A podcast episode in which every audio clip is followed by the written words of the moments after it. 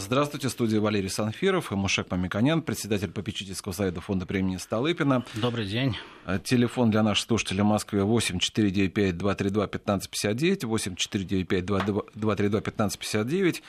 Мы продолжаем обсуждать, что как у нас изменилась, наверное, так, пищевая отрасль, и вообще как, что меняется у нас, и вообще наша еда э, во время пандемии. Не такие, на самом деле, такая простая тема. Вот только-только мы, Маша Клович, в прошлом, на прошлой неделе затронули тему, что Китай нам принес проблемы с лососем норвежским, не самим лососем, а с тем, что от него каким-то образом количество заразилось, и, да. может быть, началась вторая волна эпидемии. Это сразу... не Китай нам принес. Э, Валерий, происходит огромное количество вызовов, которые потом должны совокупно быть оценены, научно обобщены, исследованы, для того, чтобы мы получили новое поведение разных отраслей.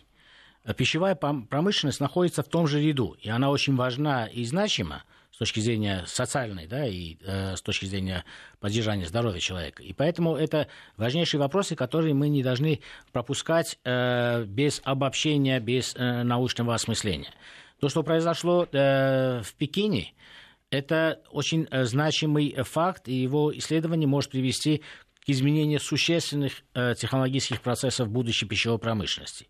Получается так, что вирусы в замороженном состоянии при высокой влажности, потому что это рыба, да, в данном случае, или, возможно, мясо, это рыба, объясняют, что лосось, попал в этот продукт, по всей видимости, от человека, который его упаковывал на заводе. Ну, по всей видимости, мы не знаем э, результатов расследований, которых еще нету. Ну, наверное, с Китая и, вообще не узнаем. Да, и после этого э, это было перемещено совершенно э, в, в другую страну, и потом обнаружилось на рынке, и человек заразился. Это э, дает повод о раз, размышлении. Если на самом деле все так подтвердится, и даже по срокам говорят, что это э, вирус, который в Европу попал э, заранее из-за того, что мутаций в ней меньше. Это, ну, после заморозки мутаций больше не было этого э, вируса. Это означает, что вообще ставится проблема пересмотра международной торговли. А чем торговать? С какими продуктами торговать? И если это на самом деле опасно, вот вперед пандемии мы упакуем огромное количество продуктов в мире огромное количество продуктов в мире замораживается. Огромное количество продуктов в мире транспортируется на большие расстояния. И вот вперед пандемии, когда есть носители, но не больные, они работают на огромном количестве пищевых предприятий во всех странах мира, то возникает э, проблема, на самом деле, как быть в этой э, теме, потому что это на самом деле большой вызов. Машакович, и то, что произошло только, в Америке... Да, да, да. Вот да. только у нас Китай только начинает развиваться, тут у нас появилась э, Германия. Вот он, я уже какие-то вопросы от слушателей собрал. Э, там заражение огромное, около тысячи человек. Э, те, кто работал на мясном комбинате.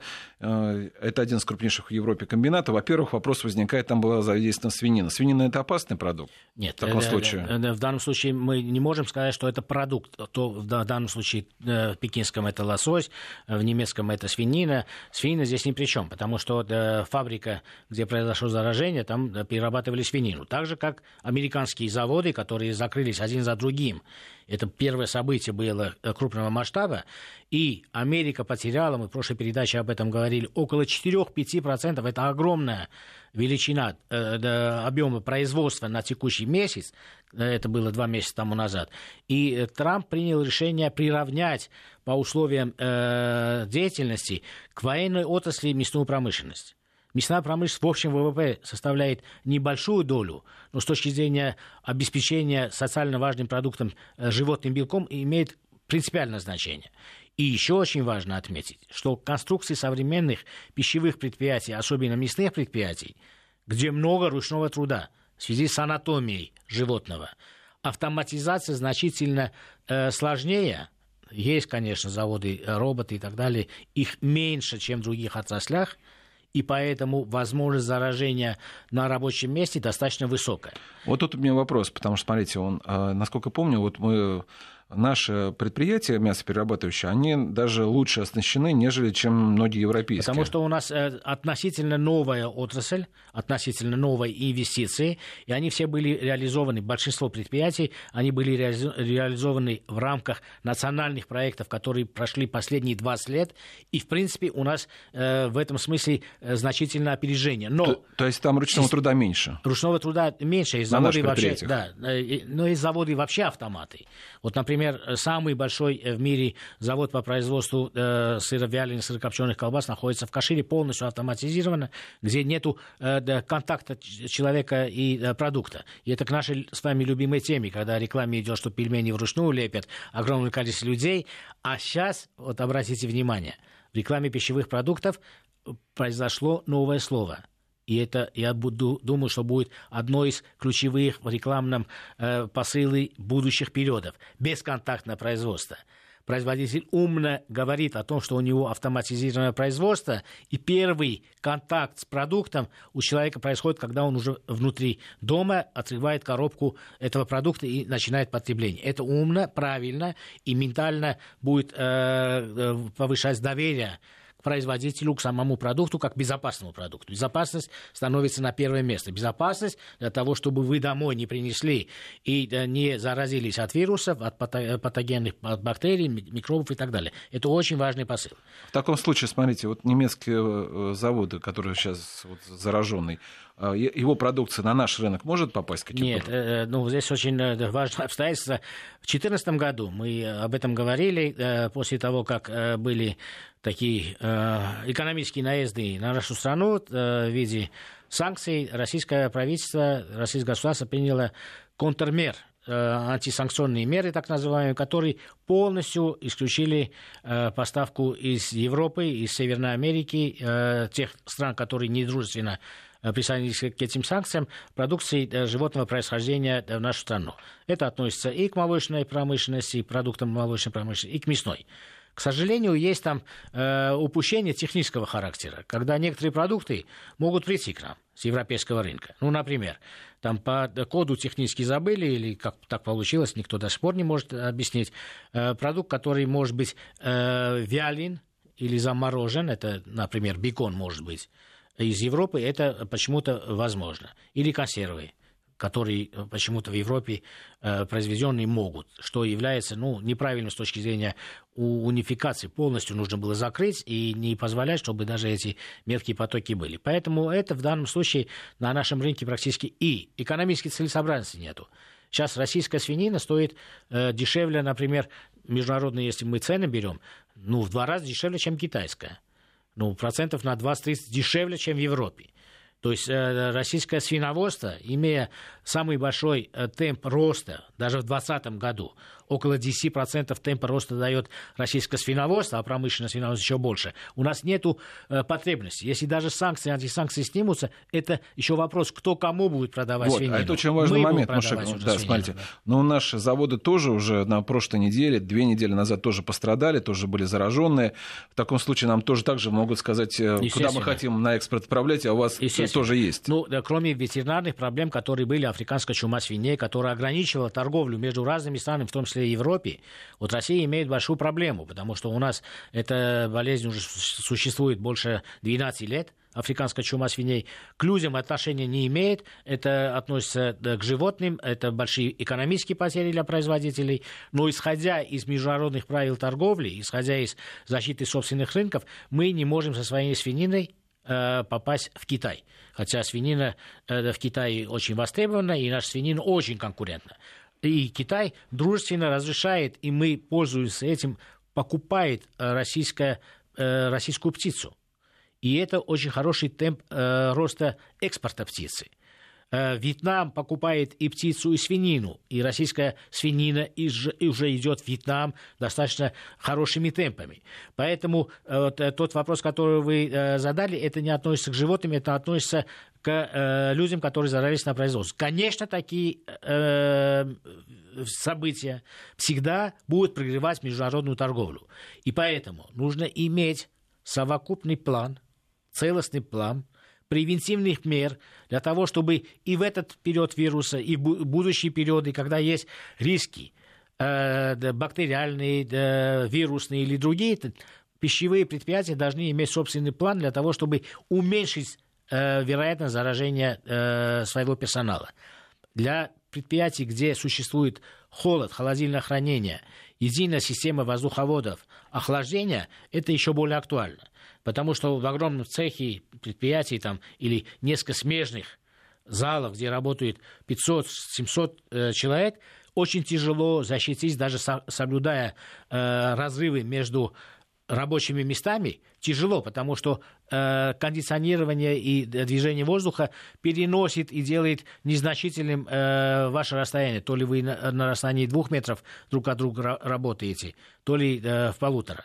Не имеет никакого значения, потому что воздуховод как раз и э, делает общий воздух распространяемый на большие э, расстояния. Кроме того, из-за того, что э, не хватает во многих регионах рабочих э, рук, очень много рабочих привлекается из других регионов, которые живут в общежитиях, и они, естественно, днем на работе каким-то образом можно обеспечить э, те э, санитарные условия, которые диктуют э, санитарные службы, но когда они уже дома, в общежитии, они все равно общаются. И такие случаи есть.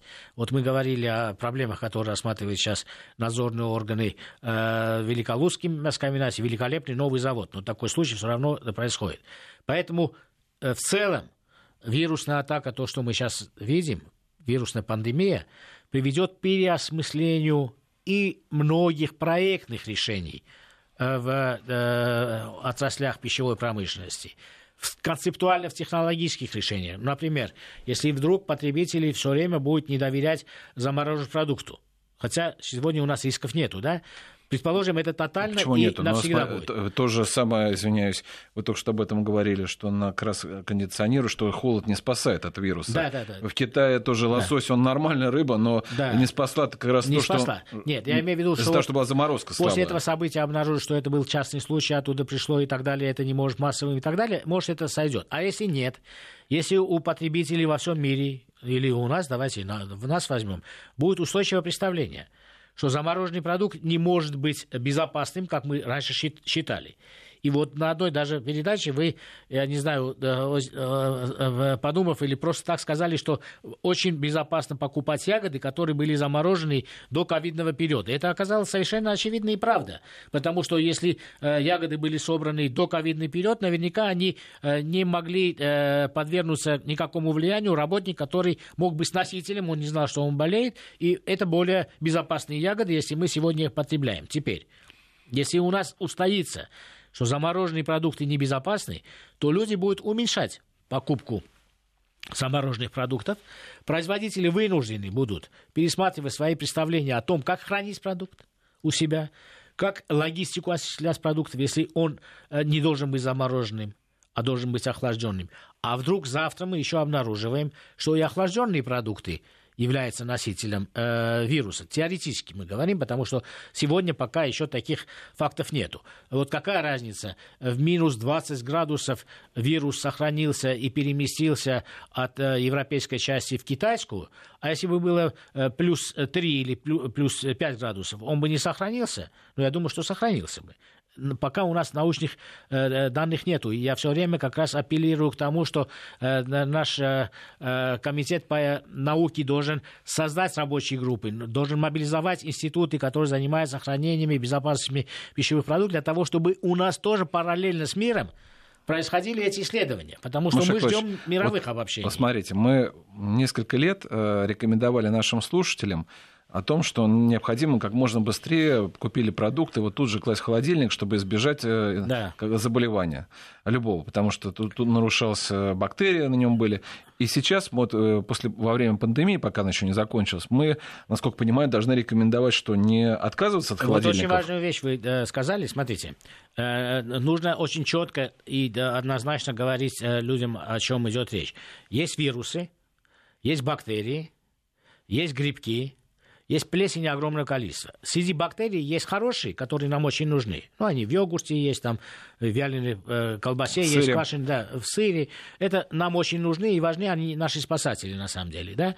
И э, есть патогенные. И их количество с каждой минутой, с каждым часом увеличивается, если мы э, продукты животного происхождения не ставим в холодильник.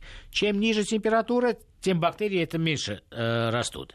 Это не относится к вирусам потому что вирусы сохраняются, они прикрепляются к бактериям или э, клеткам человека, и они провоцируют заболевания. Здесь возникает другой нюанс. Холодильники должны быть, если мы э, будем использовать охлажденное или замороженное мясо. Но научное обобщение даст нам возможность сказать, а какая доля, на какие виды, категории продуктов это необходимо сопроводить, потому что других выходов нету, например. Да? У меня есть собственное представление, я могу их изложить, но Давайте. они еще не научно обобщенные.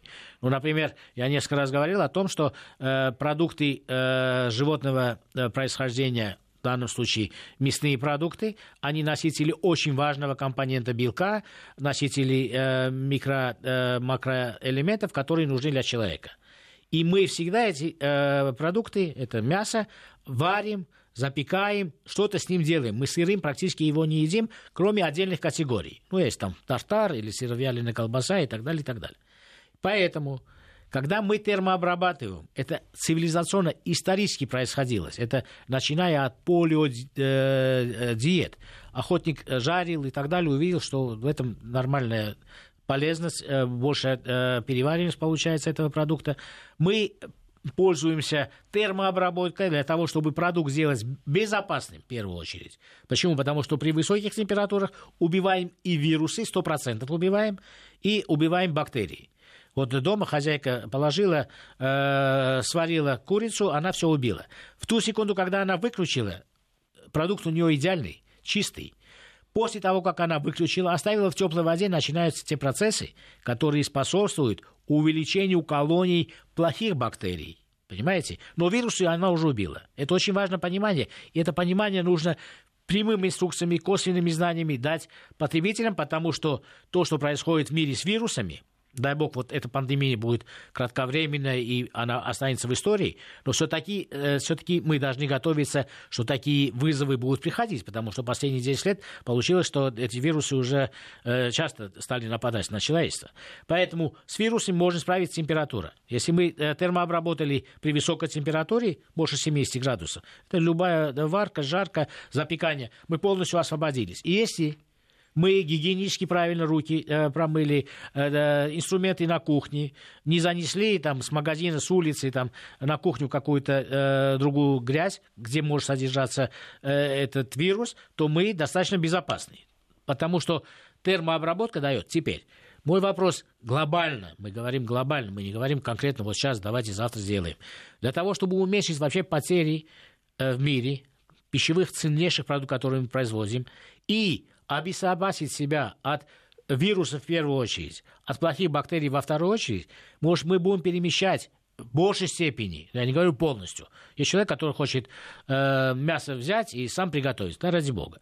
Но дать возможности новым потребителям уже термообработанное мясо привезти домой, которое более безопасно и научить его, как с упаковкой э, справиться, потому что упаковка может содержать э, да, те же вирусы, потому что вот. кто-то дышал. Вопросы да, будут как раз от наших слушателей после прошлых, э, предыдущих программ. Они касались следующего, что на упаковке может сохраняться вот Конечно. вирусы. На... Вот, а убивают, да. вот как их лучше в таком вот случае? Продукт вы достали да. микроволновой печке, не знаю, да, там да, сварить их, да, смотрите, подогреть. Как? Смотрите, смотрите. Если мы хотим в первую очередь от вирусов, это очень важно сейчас, да, и от бактерий тоже. Как мы только достали с печи, наш продукт э, идеален. Он не стерилен, но он условно стерилен. Если мы делали больше 100 градусов, он уже стерилен. Да? Как мы достаем, если в воздухе у нас содержится много бактерий или э, вирусов, то это уже опасно. Но мы же это относим к другой сфере, санитарной обработки помещений и так далее. Это, само собой, должно э, происходить. Но мы должны обезопасить себя от того, что от продукта э, не заразиться. Если мы термообрабатываем, от продукта мы не заражаемся. Это первое. Второе. Вот э, моя концепция такая. Если вы э, купили э, свиной окорок, поставили э, в духовку, запекли, вы практически получили аналог буженины, ну, условно так скажем это безопасный процесс. Или же когда на предприятии в автоматическом режиме бесконтактно произвели огромное количество буженины, слушайте меня дальше, упаковали, и пастеризовали, то есть как сметану, еще раз дали температуру сверху. Ну, как процесс, да, это так называется пастеризация. Это как будто упаковать э, в вакуум, это герметично, когда этот продукт еще чистый. И еще раз э, подать э, теплый воздух или теплую воду. Это называется пастеризация. В этом случае у вас э, не э, на продукции, не под упаковка, не на, на упаковке практически ничего не может быть ни э, бактерий, ни э, вирусов. Он чистый продукт. И если вы этот продукт купили через э, переделы на склад, потом человек привез вам и так далее, и так далее. И на поверхности во всем этом перемещении что-то осталось, это не осталось на продукции. Это принципиально важно. Продукт защищен. Он остался на упаковке. Ну или бумажно вы сняли, там еще пленка есть, пленку вы сняли. Вот. Мы, э, как обработать пленку, уже можем подсказать человеку. Обдайте кипятком эту пленку, потому что если даже вирус, кто-то надышал э, вирус, он тоже уничтожится. То есть мы этот метод можем дать. Или же сырой, когда продукт вы приносите, запекайте, в этом случае у вас не будет проблем э, с вирусами. То есть человеку нужно дать просто методику как. Э, э, меня заботит, как будет концептуально меняться мировая э, торговля, мировое производство, потому что Россия имеет очень важный э, потенциал и очень большие амбиции для того, чтобы продавать конечные продукты вот в мир. Об этом мы поговорим после новостей. Это минут через семь приблизительно. Напомню, что мы беседуем с Мушеком Мимканяном. Встретимся через несколько минут. Продолжаем говорить с Мушеком Мимканяном. Мушек Лорич, вот одно уточнение от нашего слушателя. Э, мы рекомендовали э, не так тоже давно о том, что вот в этот, этим летом лучше всего заготавливать самим продукты ну, по крайней мере, это будет надежнее. Ну, и, тут, скажем, и, тут, да. и тут вы говорите о том, что лучше это делать на производстве. В таком случае, потому что есть определенные риски. Нет, э, и на производстве. Мы говорили это в контексте малого бизнеса. Вот э, здесь очень э, хороший э, старт для того, чтобы делать стартап. Это тавтология, но получается так. Смотрите, очень часто климатические, исторические, культурологические цели и иные события приводили к возникновению новых тенденций – производстве продуктов, потреблении продуктов. Ну, одни из таких очевидных примеров, которые существенно поменяли э, соотношение того, что мы едим хлеб и кондитерские изделия, то есть муку и сахар, это была э, неурожайность э, несколько лет подряд в Европе, да, когда огромное количество крестьян э, э, под покровительством даже русского государя были, им разрешено переехать э, в Россию, потому что здесь хоть что-то было, потому что Центральная Европа, Западная Европа просто истощ, истощалась из-за того, что э, был голод, не было э, продуктов э, в те периоды. Это было связано с вулканами, вулканическими процессами, которые, ну, иногда бывают раз, может, тысячи лет до такой степени, что солнечный свет не, доходил до пашни и не давали те э, урожаи, которые э, они привыкли. И был голод. Это привело к тому, чтобы что-то накормить. Это есть даже известные байки и истории реальные и полуреальные, когда э, э, королевские дома Европы поощряли потребление. Сначала не знали даже э, мяса нету, что употреблять. Потом кондитерские изделия вошли в обиход, и есть там ссылка на то одну принцессу, то вторую, что вот кондитерские открывали, да. да. Ну, это разные истории. Я читал и про немецкие да, да, королевские дома, и про австрийские.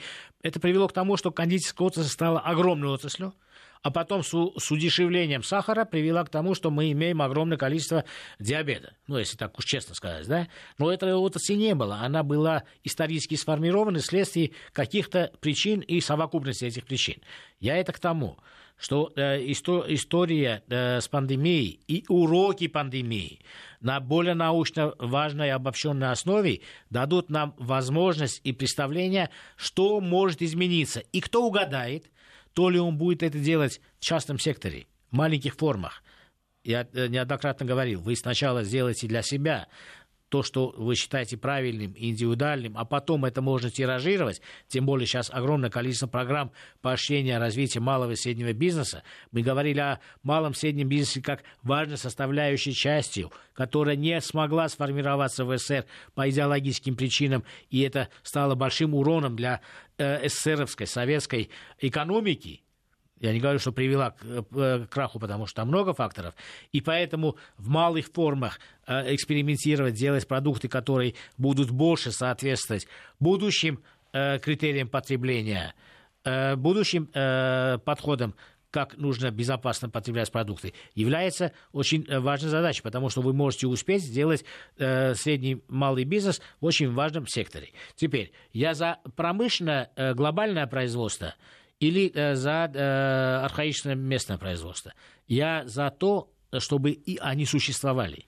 Потому что опыт Советского Союза говорит о том, что если вы опираетесь только на крупнотоннажное производство, это гибель. Не, не формируется малый и средний бизнес. И сейчас посмотрите, сколько правительство имеет программ поощрения бизнеса на селе. И село всегда в этом в этой модернизации имело большое значение. Хотя сегодня, да, прогрессивные отрасли это IT и так далее, и так далее, но как социальная ткань общества, э, сельское хозяйство, производство пищи имеет слишком важное принципиальное значение. Теперь, нужно производить и в больших масштабах, и в маленьких масштабах, но нужно производить то и так, чтобы это было полностью безопасно, соответствовало будущей структуре потребления. Теперь, Первые очевидные выводы, которые мы можем уже без научного обобщения даже изложить глобально, происходит так, что э, бесконтактное производство – это конечно, не э, обязательный путь развития э, пищевых технологий. У нас эти возможности есть, да, огромное количество во всех отраслях у нас на самом деле бесконтактное производство.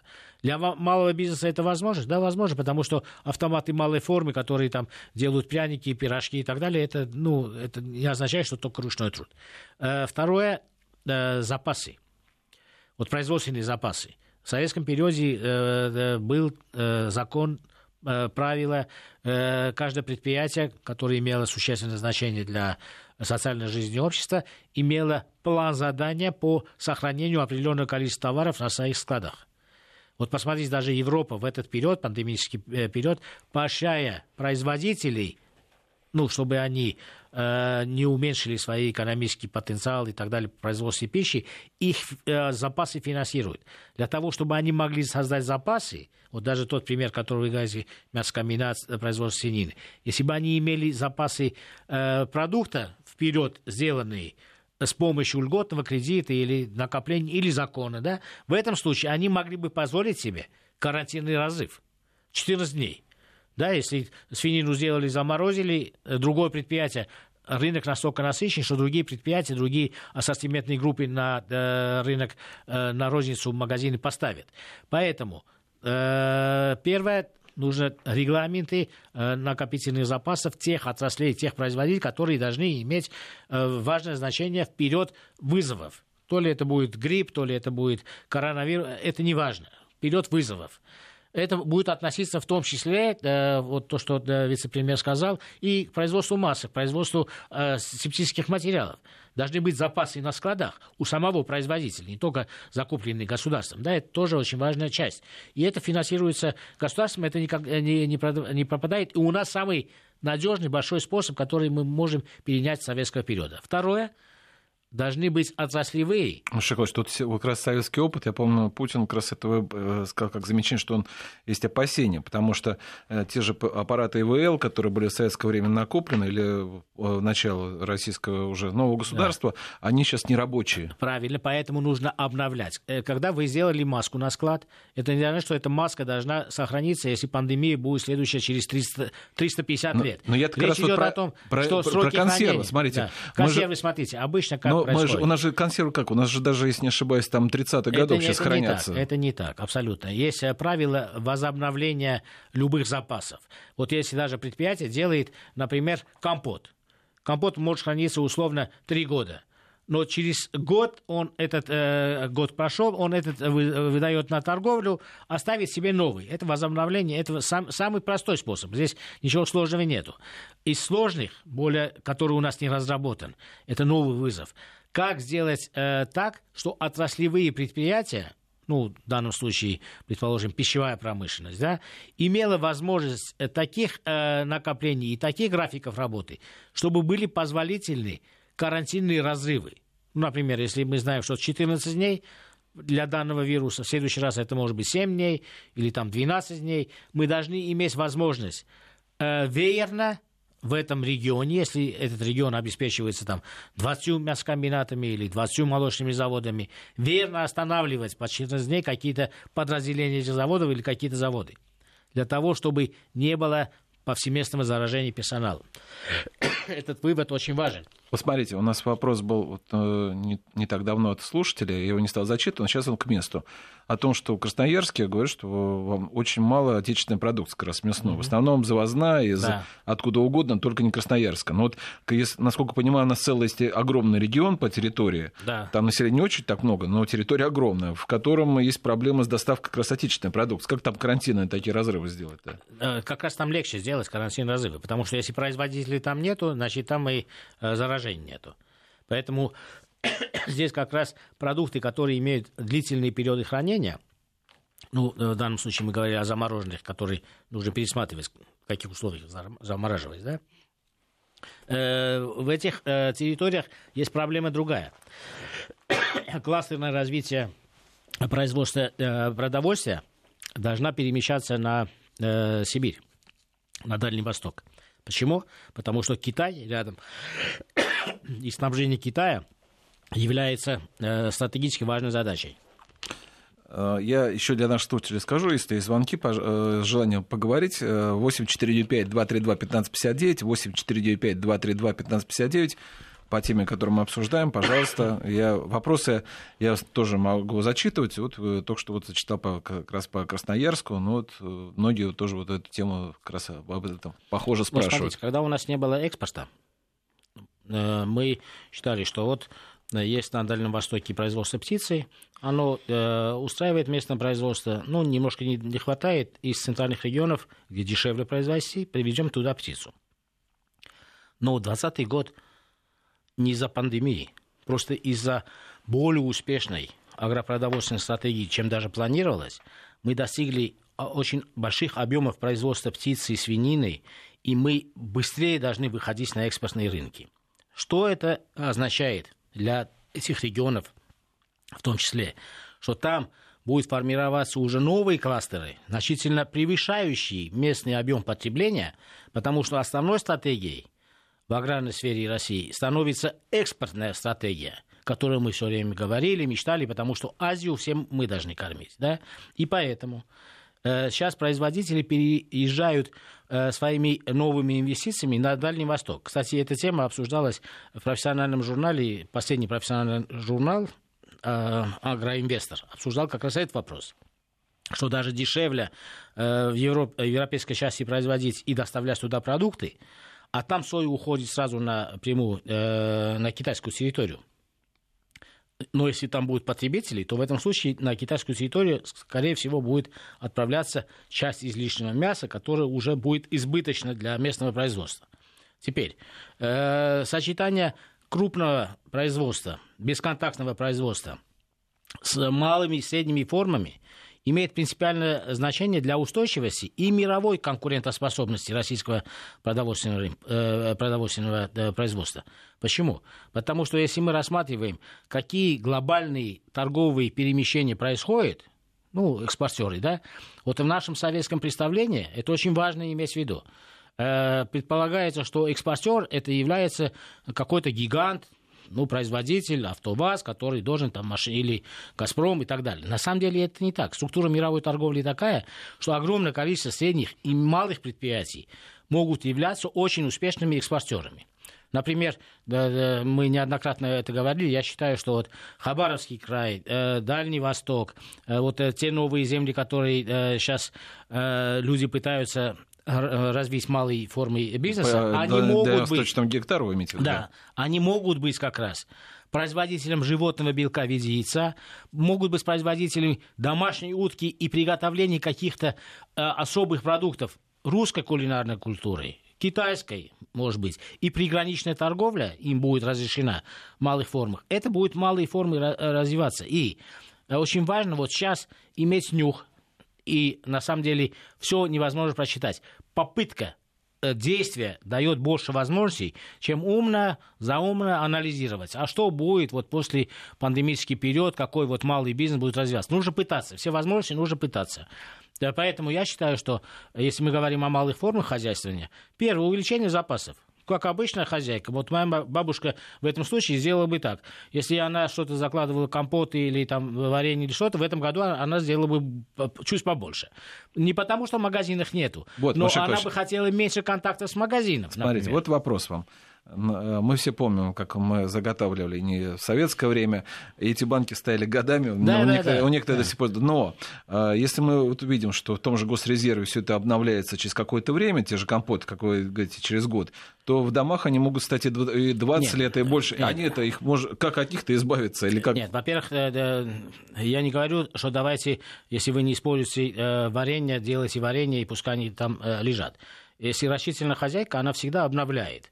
Например, если она сделала э, малиновое варенье, раздала всем родственникам и так далее, у нее там с прошлого сезона осталось 2-3 банки, она может там использовать через год, потому что варенье 2-3 года хранится. Поэтому здесь никаких проблем нету. Но когда мы говорим об этом, я не говорю о запасах домохозяйств, потому что у нас продуктов в России больше, чем нужно. Э, вы всегда можете купить. Я имел в виду, что мы должны э, попытаться тем людям, которые хотят заниматься производством продуктов, попытаться рассмотреть такие продукты, которые могут стать бизнесом для себя. Так я про вот это и говорю. поэтому, если Может вы быть, делаете варенье, да, нужно продать это варенье. Да, часть этого использовать варенья, современные да. технологии. Вот, да. вот теперь э, должны жестко мы сказать, какие современные технологии, чтобы это не было, чтобы в общем о э, чем-то говорим, а конкретно не говорим. Вот современные цифровые методы позволяют вам конкретно попасть на полку, имеется в виду виртуальную полку, и ваш продукт может быть транспортирован и продан. Вот есть уже в России огромное количество площадок, интернет-площадок, где э, не обязательно быть глобальным производителем. Если у вас есть индивидуальность какая-то, да, например, там орешки с медом там, на Алтае и так далее, да, вы можете, этот продукт хранится хорошо, вы можете через систему подачи туда э, продукта распределяется это уже вне зависимости от вас. Это очень хорошая да, система для того, чтобы доставка, малыми есть, формами... Да. Можно себе это... А, Мушекович, послушайте вопрос. Да, да. Алло? Да, здравствуйте.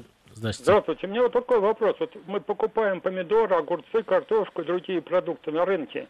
Меня интересует, сколько времени сохраняется коронавирус на этой продукции, если это лежит дома, там, на, на балконе, там, в кладовке и так далее. И вопрос второй у меня – вот у меня дома нитратомер и, радиометр, радиацию мерить. Почему на упаковках продуктов не написать, сколько в нем нитратов и какая радиация? Да, э, давайте начну со второго вопроса. Потому что э, радиацию э, не пишут, потому что есть э, предельно допустимые нормы. Если это превышает, теоретически не может быть пропущено на производство. В первую очередь начинается сырья. Сырье смотрят. В продуктах питания, если это прошли э, промышленный э, э контроль, практически превышение э, радиации маловероятно, тем более сейчас столько лет прошло после Чернобыля, практически э, таких случаев, ну, очень редкие, они до рынка не доходят. Что, что касается вашего первого вопроса, он очень важный, он даже меня интересует, и каждый день мы смотрим, какие новые данные приходят. Сохранение коронавируса, данного типа вируса, а вообще нас интересуют все типы вирусов. И почему, если мы говорим на э, картоне или на пластике или в металле, сохраняется 72 часа, по другим источникам 68, по третьим источникам 120, на поверхности банана или помидора, сколько он должен сохраняться? Есть разные э, чтения, разные э, результаты этих исследований. Пока они не обобщены. А если они не обобщены, это означает для вас и для меня это потенциальные рынки потребителей. Единственный совет, который мы сегодня можем дать, и он ну, очевиден и научно обоснован, что с поверхностями, любим, люб, любыми поверхностями, плоскостями нужно быть осторожным и внимательным. Поэтому вы тщательно мойте э, продукты, желательно обдать э, кипятком или э, теплой водой. Это единственный способ, который мы можем сообщить до того, как будет сделано научное обобщение. И вот я уже устал с марта месяца призывать как раз научную нашу общественность, давайте формировать рабочие группы, э, мобилизовать институты, которые занимаются проблемами хранения. Вместе с нашими уважаемыми вирусологами, микробиологами будем изучать продукты э, и э, как носители вероятных в данном случае данной вирусной инфекции или вообще э, потребитель должен знать, патогенные бактерии сколько сохраняются в продуктах, как передается, например, даже известная нам самонелла, да, э, какие предосторожности. Ваш вопрос совершенно уместен, но я могу сказать, что те сроки, которые я назову из общей литературы, вас и меня не устраивают сегодня потому что это не час, не два, не три, а это двое суток, трое суток. А представим, вы положили э, в холодильник или на балконе, рядом другие продукты. Они передаются как товар на соседство? Я, например, не знаю. Научных обобщений пока нету. И вот то, что произошло как раз э, в Пекине, это говорит о том, что это огромная тема новых научных изысканий. И, возможно, в будущем у вас будет возможность купить в большей степени помидоры, которые уже упакованы, чем помидоры, которые э, имеют пористую поверхность, которые ну, будут загрязня... э, какие-то загрязнения содержать, в которых будет э, этот вирус находиться, потому что он сам по себе не может находиться. Он может быть на пыли, на бактерии и так далее, и так далее. И это очень важный вопрос. Это тот вызов, который мы просим нам э, э, методически э, научно обоснованно рассказывать. Поэтому только личная осторожность, гигиена и обработка э, поверхностей. И лучше термообрабатывать вперед продукты. Даже помидоры лучше там немножко э, э, сделать туш, э, тушение помидоров. Давайте еще один звонок дадим, у нас уже будем завершать. Александр, да. Добрый день, я в эфире, да? Да, мы да. в эфире. Меня зовут Александр, вот у меня вопрос к вашему эксперту. Э, у нас проблема в стране э, с семенами. Мы закупаем, по-моему, почти э, полностью сельхозпродукцию, ну, семена для сельхозпродукции. Как это решается и когда это будет решено ориентировочно? Да, это спасибо. очень, спасибо, очень важный вопрос. Но когда вы говорите, да, мы покупаем э, ну, максимальное количество семян, эта доля немножко уменьшилась в последние годы, потому что Э, с точки зрения локализации э, российские производители, ведомства ну, условно просят или заставляют мировые э, компании иметь и здесь свои определенные производства. На самом деле, эта проблема вышла на такой уровень, что ее решение уже стало совсем очевидным. Мы в нашей передаче даже обсуждали о специальных программах генетического совершенствования э, растений, животных. Это входит в общую систему генетических исследований. И это поручено очень уважаемому э, институту э, имени Курчатова, потому что там есть огромное количество подотраслевых э, научных направлений.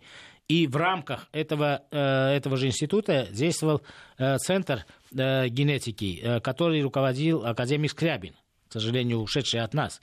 И поэтому в, этой, в этом направлении Россия на самом деле отстала, позорно с моей точки а, зрения отстала, потому что э, огромное количество новых безопасных способов совершенствования растений и животных мы сначала пренебрегали, потом отстали, и потом сейчас будем догонять.